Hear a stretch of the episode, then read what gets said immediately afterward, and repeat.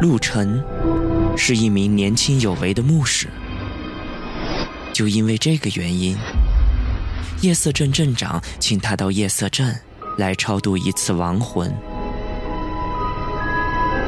他在夜色镇东北角的不远处，发现了一个破旧的小木屋。木屋的后面有一个很小的坟墓，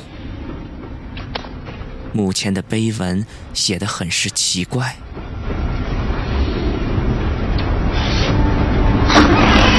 这里埋葬着的，是只有灵魂的我和没有灵魂的你。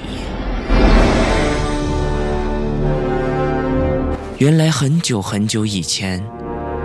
夜色镇曾经有一对甜蜜的新婚夫妻，妻子在结婚不到两年，就得了一种怪病，最后死在了丈夫的怀里。她的丈夫抢回了棺材，并把妻子的遗体带回了房里。不久以后，夜色镇又传出了一个大新闻。在镇子南面的墓地里，接二连三的丢失尸体。直到有一天，一队巡逻的守夜人经过小墓地的时候，看到了女人正在津津有味的啃着尸体。当大家知道了真相以后，他们用一把尖刀刺进了她的胸膛。掏出了他的心脏。一些家人的尸体遭到女人侵害的人，将他恨之入骨。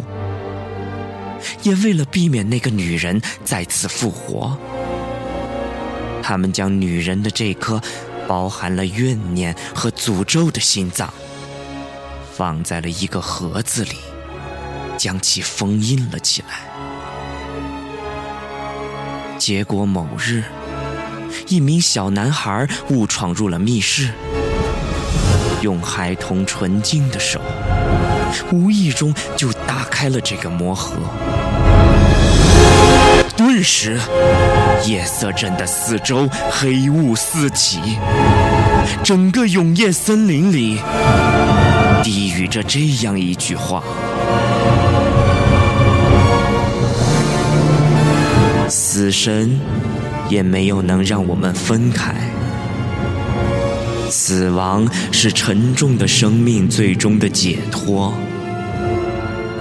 魔盒开启之日，即诅咒降临之时。